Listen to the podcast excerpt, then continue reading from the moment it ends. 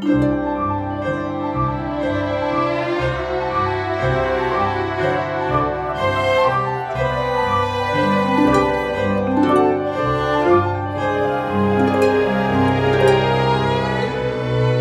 家好，欢迎收听今天的 High Hanging Fruits，我是刘佳。我是朱怡。今天呢，我们想和大家聊一下最近科研界的一个重大新闻，最近登上了 Nature 杂志的封面，它就是关于一颗叫氙一百二十四原子的衰变第一次被探测到。氙一百二十四原子，它的生命周期是一百八十万亿亿年，很多个零哦。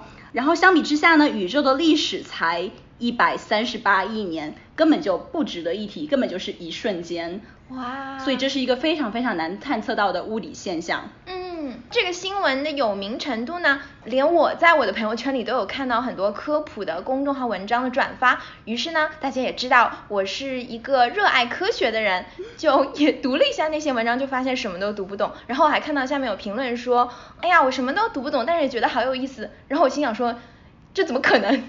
你不就是我了吗？诶，然后今天晚上正好在我家吃饭的朋友里呢，有一位是这个实验组的核心成员，哇，觉得好荣幸啊！那就正好请他来参加我们的播客，做一位嘉宾，向大家聊一聊这个重大发现到底是怎么回事。高飞，大家好，我叫高飞，是哥伦比亚大学呃博士后研究员，目前在国际叶线合作组实验组做一些事情。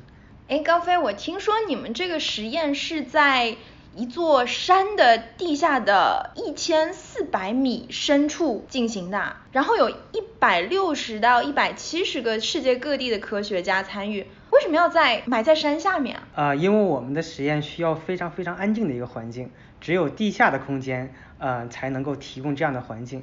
另外补充一下，其实我们不是在地下一千四百米，是我们是挖了一个隧道，在这个隧道里边，山提供了一千四百米的屏蔽。哦，但你说它这个山是在哪里？呃，山在意大利呃 Gran Sasso 实验室，它距离罗马大概呃一个多小时的车程。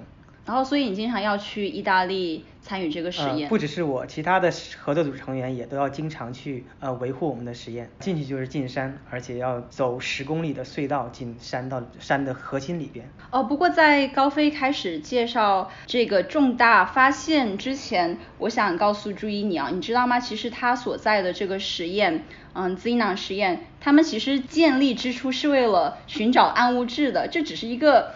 你知道小小的发现对他们来说哦，暗物质这个我听说过，听说过，但是不是所有的人都听说过的，所以不如我们请高飞先来说一下这个实验的它的核心科研目标暗物质究竟是怎么回事吧？对，什么是暗物质啊？我也只是听说过而已。暗物质就是现在我们通过我们现在的科学认识到宇宙中的成分，其实我们知道发光这个物质。只占了宇宙的总量的很少的一部分，百分之五以下。嗯，绝大的部分物质是不发光的，我们统称为暗物质。所以我们的目标就是研究这个暗物质到底是什么样一个特性。那你怎么知道它们存在呢？这是这个是家的呃研究的课题。对的，其实我们知道暗物质的存在是很多从天文上观测到的，因为你知道我们晚上抬头看，除了你看到的星星，还有很多星系啊，还有星系团，就是那些星系组成的一个巨大的有几千个星系的一个呃呃一个。组织 一个团，嗯，但是为了让这些星系能够抱紧在一起，你是需要很多重力的，嗯，其实我们通过看那些星系中物质发出的光，我们可以猜大概有多少个重力，就是他们可他们在那里。但是通过这个算出来的重力远远不够，嗯，所以我们就知道肯定有其他的物质是在这些星系中间，然后可以把它们维系在一起。但这些东西又不会发光，然后对于不会发光的东西，我们就统称暗物质。但其实我们也不知道它是怎么回事。哦，那如果它不发光的话，你要怎么找它？那这个就是高飞他的实验项目了。对的，这是一个好问题。我们如果它完全没有相互作用，那我们就没有办法知道它的是什么了。所以现代科学一个基本假设，呃，研究暗物质问题的一个基本假设就是暗物质跟我们存在一点点非常微弱的相互作用。那么如果它存在一点点微弱的相互作用，除了引力之外的，嗯那我们就可以尝试用地球上的实验手段去研究它。嗯目前主要大约有三种手段，主要三种手段。第一种呢，是我找一些粒子，通过这些粒子之间的碰撞去制造暗物质。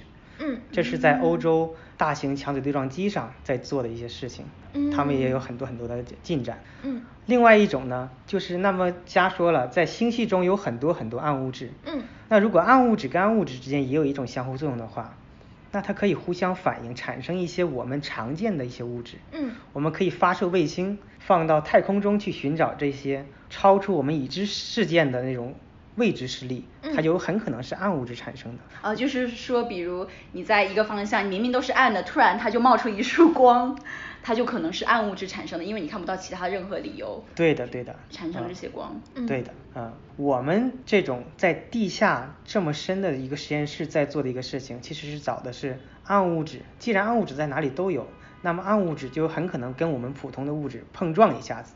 嗯那么我们就制造一个非常灵敏的探测器，等待暗物质去撞着我们的原子。我们测到这种反应，排除其他可能，就可能是测到了来自暗物质的信号。嗯，那这个三种流派各自有些就是嗯哪个走得更远啊？到目前为止。在最开始提出这些 idea 的时候，呃，各个实验都开始走得很快。嗯呃，但是呢，最近几年我们这种直接探测稍微走得更快一点，因为我们这种实验呢相对来说规模小，花费少，这样的话嗯升级也更容易一些，目标也相对来说明确一些，所以最近几年的进展比较多。嗯像加速器的升级和卫星的那个发射都是需要很大的一个筹备工作和投入的。嗯所以说他们这些年的进展没有像我们这么迅速，但是各个领域发展都是很迅速的。最终可能大家最希望的是同时都有一些新的信号发生，并且互相符合。哎，那我听说就是中国最近在暗物质搜索方面也有很大的进展，你有参加过中国方面的工作吗？中国其实在这个三方面的探测都有呃很大的投入，比如中国有很多人在做加速器，甚至在做自己在制尝试着制造更大更 powerful 的那个呃对撞机来产生暗物质。嗯呃，包括中国专门发射了悟空卫星，也是也是专门用来寻找暗物质，暗物质是他们一个重要的科学目标。嗯呃，中国呢也有现在目前世界上呃最深的地下实验室，呃，嗯清华大学跟上海交大都分别有自己独立的一个实验。在哪里？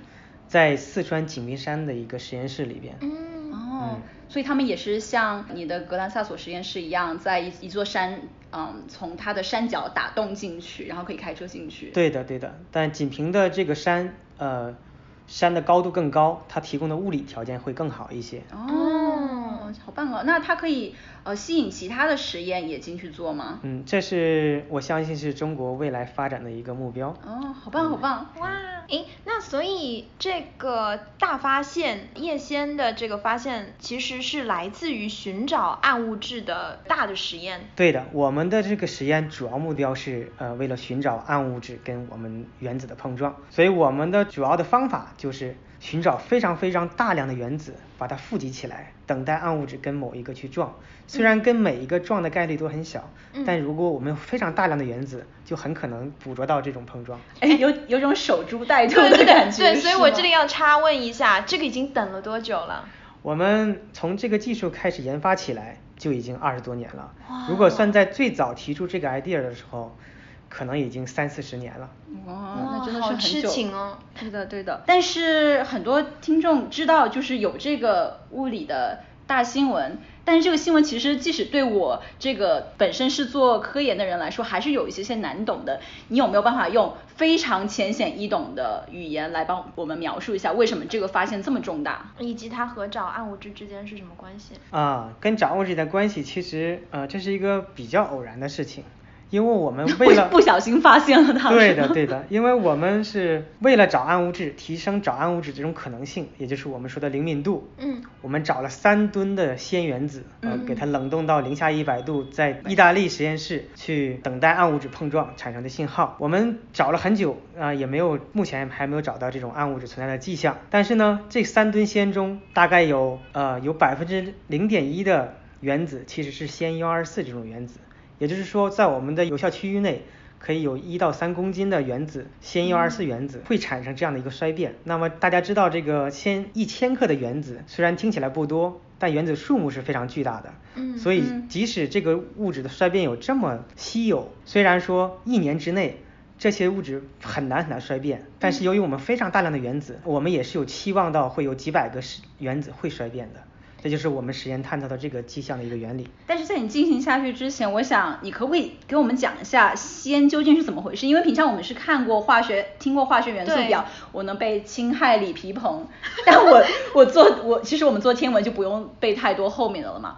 但氙，你说一百二十四，所以是已经排名非常非常后的，就是一个原子。那究竟干嘛要找一个这么这么排名后面？它有什么特点？首先呢，我们想等的是暗物质的碰撞，嗯那么这个原子就一般来说它不要跟别人反应，所以嗯惰性元素它就有独特的优势了，因为它一般不跟化学反应。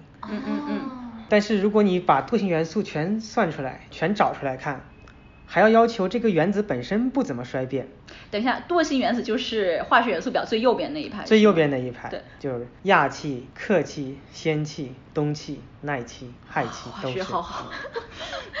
OK。我们找到这样的元素一看，其实它本身不衰变的元素也并不多，呃，氙就是一个非常好的一个特性，很稳定。非常非常稳定。虽然我们发现了氙也有一些新的 衰变，但是在我们是发现这个之前，呃，氙的大部分同位素，也是它的兄弟们，都是很稳定的。嗯嗯，所以说它就不会给我们找暗物质提供很多的干扰。嗯这就是我们为什么富集了这么多的氙原子来去做这样一个事情。哎，而且你从哪里搞来这些氙啊？你从地上挖的，还是从哪儿提炼的？哎好问题我也想对的，知道对的，因为平常也不会说去超市买颗氙吧，对吧？对的，对的。但其实大家生活中也会用到一些氙，啊比如汽车大灯里面它为什么那么亮？它其实里面会有一些氙气。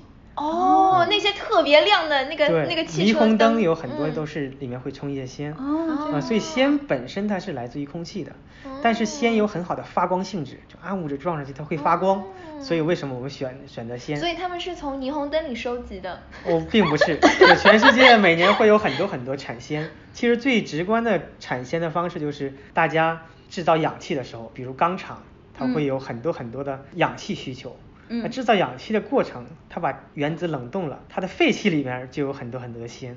嗯那这样的话，我们把它们的废气再重新呃提炼，就可以提炼出氙原子。每年全世界大概有几十吨的产量氙。都给都给这个用了，哇，你们每年只有几十吨，然后你们就用了三吨。这大客户。对的，对的。嗯，那我就有个问题啊，如果它的衰变期是那么长的话，我们怎么看得到呢？因为你虽然你刚才提到我们有很多很多的先在一起，那一个人吃饭十分钟，那一万个人吃饭还是十分钟呀，怎么会怎么会就更快了呢？哎，对，注意你这个问题，嗯，我觉得这个是一个很容易让人疑惑的一个点，就是你会觉得说这个粒子的寿命是一百八十万亿亿年，然后我们宇宙总共才一百三十八亿年嘛，而且我们刚刚听高飞说这个实验才建立了三十四三十几年三四十年，对啊那凭什么我们就看到它衰变了？哪有那么有？对啊就是 怎么就发生？嗯，这个你要用概率论的理论来去理解这个问题。就比如，呃，我现在扔硬币扔一百次，嗯然后我想它每一面都是正面朝上，这个概率是非常非常难的，对吧？就是几乎不可能发生嘛。嗯嗯嗯对啊，但是你想着我让嗯十几亿人同时扔硬币，嗯嗯嗯然后他们有各种各样的概率，然后在其中找出几个人能扔出硬币，每一次都朝上，连续一百次，嗯其实还是可以的。所以他们对我的理解就是，高飞你指正我啊，嗯、就是因为你们实验现在已经有非常非常多的嗯氙原子，然后你们放在你的实验室里面，就有你的巨大的数量，然后来制造这样一种物理现象。对的，对的，嗯。我们怎么知道他们的衰变期就是一百八十万亿年呐、我们又没有观察到，比方说我知道一朵花开的时间是多长，因为我观察过呀。这个你们怎么知道呀？这就是现代物理学家的厉害之处了，尤其是理论物理学家们，他们有一套非常非常完善的现代物理理论，可以预言基本上所有的像这种类似的衰变啊，或者普通的反应它产生的概率。所以说，他们可以通过一些标准模型的计算来预测这个寿命这种衰变会存在，而且预测这个寿命大概会多长，虽然不会有特别高的准确度。嗯。所以我们这个实验观测也会给理论家提供一些新的手段，或者说新的限制，他会把这个理论做得更预言做得更准确一些。也就是说，其实他们这个预言，就是我们现在说它的衰变期是一百八十万亿一年，这个不一定是完全正确的。我们测量实验结果一定是正确的，但是呢，它的理论预测刚开始的时候可能是二百万亿一年，也可能是三百，它有很大的不确定度。嗯嗯嗯。嗯，如果这个数实验数据的存在，就会使它的理论会更加完善、更加准确。那么它预测下一个原子。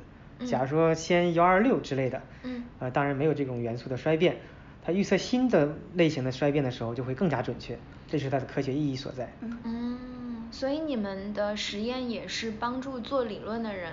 更加完善他们的理论。对，这是现代物理工作的一个基本手段。一，你是现在 base 在呃纽约，然后这个实验是在意大利，那应该是世界各地还有很多其他地方的科学家也参与了，你们是怎么一起工作的呀？呃，我们大概现在至少有呃一百六十个科学家，分布在呃美国、欧洲、中东、日本等很多地方。嗯。所以我们这些人合作的方式就是要经常一起一起讨论的 idea，呃和讨论实验的进展。嗯。当然不可能每天都见面，所以我们每天都有很多的电话会议。嗯。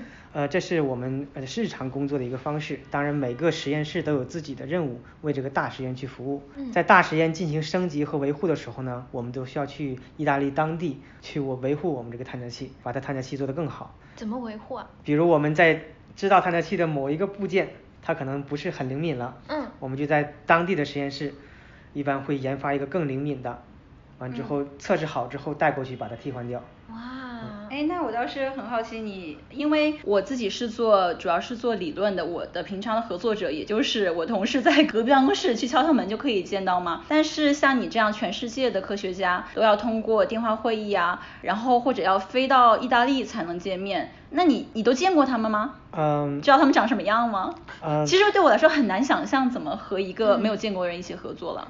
对，这刚开始的时候是一个困难。呃，其实到现在也是，我实验合作组里面可能有一半的人没有真正见过，但肯定会通过 email 或者说电话会议呃聊过。嗯。呃，这是工作的一个方式，呃，大家可能习惯了就会把这个方式变得更有效一些。那还要协调时差。对，协调时差，所以我们每次选的时间都会选择在亚洲、欧洲、美洲都大概都醒着的时候合适的时候。对。啊，真的是一个很困难的事情，而且啊，我我会也很好奇，如果是一个新的比较年轻的学生，像一个本科生或者一个呃博士生，刚加入这个实验这么大一个实验组织，那他们是怎样找到自己工作，怎样找到方向？然后又确定自己的工作是对这个实验有贡献的呢？嗯，首先呢，我们每个单位基本上都会有本科生参与一些工作。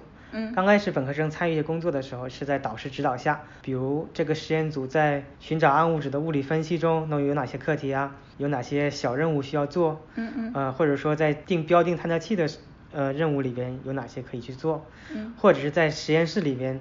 来研发替代大实验器件的一个部分可以做哪些的工作？这样的话，其实这些很多工作是本科生可以参与的。哦，所以听上去还蛮像一家公司分工很明确的。分工很明确，但好处是我们这个实验呢，规模还不是那么特别特别大。呃，如果你足够用心，花了足够的时间，几年的时间是可以。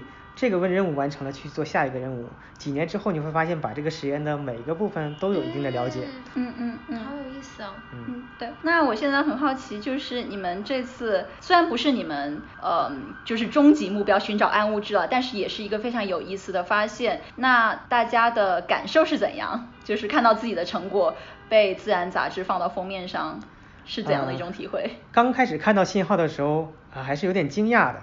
就是说，我们其实没有准备好发现一个新的东西，因为我们主要的目标暗物质没有看到，当时大家还有一点失望，准备继续升级探测器，继续往下做。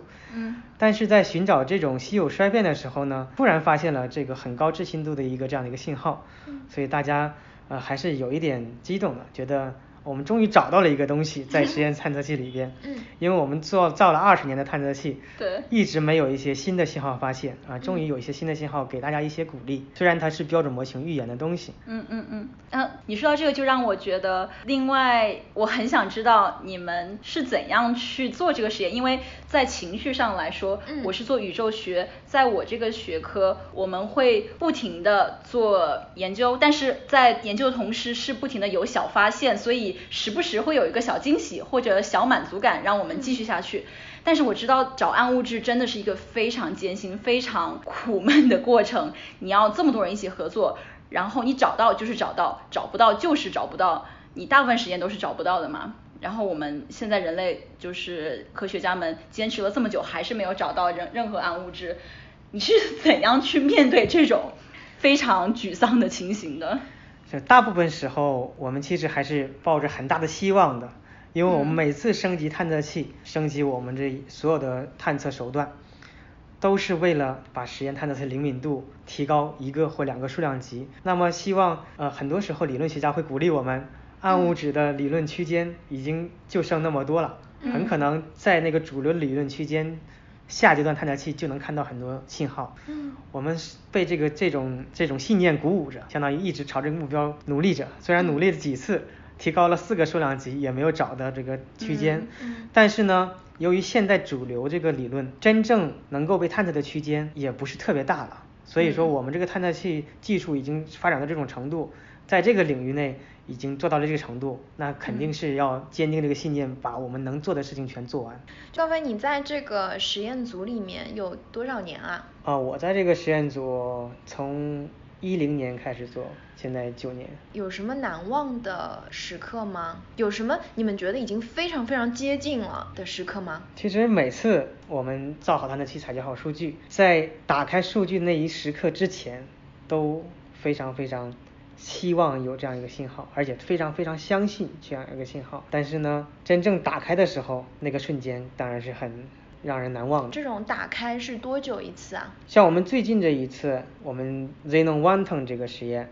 嗯我们从一二年开始设计建造，到一七年真正开始运行，嗯采集暗物质数据。我们采了又采了一两年的数据之后，在一八年初，我们觉得都准备好了，数据也采的足够了。嗯，啊就准备去找暗物质这样一个时刻。嗯嗯嗯。我们都相信，都非常期待，这是一个非常 exciting 的时刻，有可能会发现暗物质。啊，这时候呢，所有的全世界科学家都一起连在一起，我们一起视频，同时打开这个盒子，因为大家都愿意目睹这样一个时刻。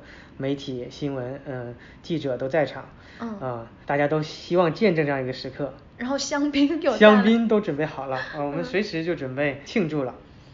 但是呢。非常让人难忘，也非常让人失望，就是我们打开的盒子那个瞬间，其实就已经知道这批数据中并没有暗物质的真正的迹象。而这个时候呢，大家整个组都有一点失望，甚至有一点沮丧。那你们现在还是觉得它肯定存在，只是时间的问题可以找到，还是说会隐隐担心说会最终找不到，几十年的心血会白费？这是一个问题，我们。非常相信暗物质是存在的，我们愿意相信暗物质跟我们有相互作用，但这其实是一个很强的一个假设，当然是我们非常愿意去验证的一个假设，因为我们想想象不到宇宙的百分之九十的物质跟我们另外百分之十是没有任何相互作用的，所以我们觉得这是一个非常重要的假设，虽然是个假设，但是我们还相当于呃尽百分之百努力把这个假设去验证的，包括不只是我们这个能区，呃很多很多人在。不同不同的暗物质的框架模型框架下，都在去验证这种基本的假设。所以说，大家都想了解这个基本的问题，到底是暗物质跟我们有没有引力之外的相互作用。虽然我们不敢保证它有相互作用，但我们愿意去验证它。嗯嗯，你看这个真真的是让我觉得哇很有感触。注意你知道吗？因为我们上一期做的这个黑洞照片这件非常嗯。让人震撼的一件事情，就一个成果。其实大家看到的大部分时间都是科研界获得的重大成果，但是要知道每个重大成果在同时有成千上万个其他的小成果，对，大家坚持了很久，可能是一辈子的努力都没有得到任何的，是的，是的，任任何的结果。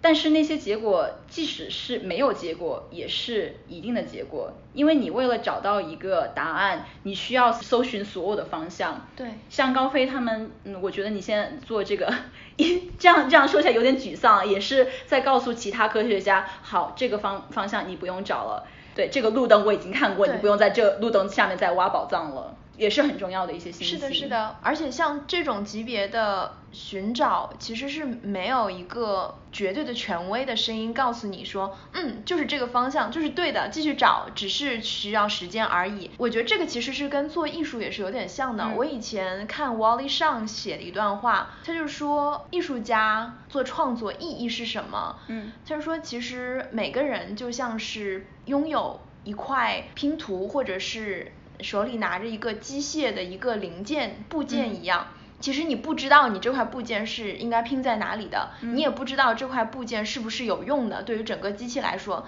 但是只有当每个人相信、非常相信并且忠诚于自己的这个部件的时候，整个机器才有可能运转。嗯嗯嗯。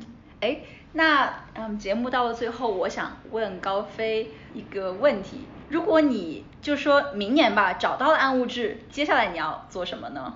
有其他你想做的事情吗？接下来。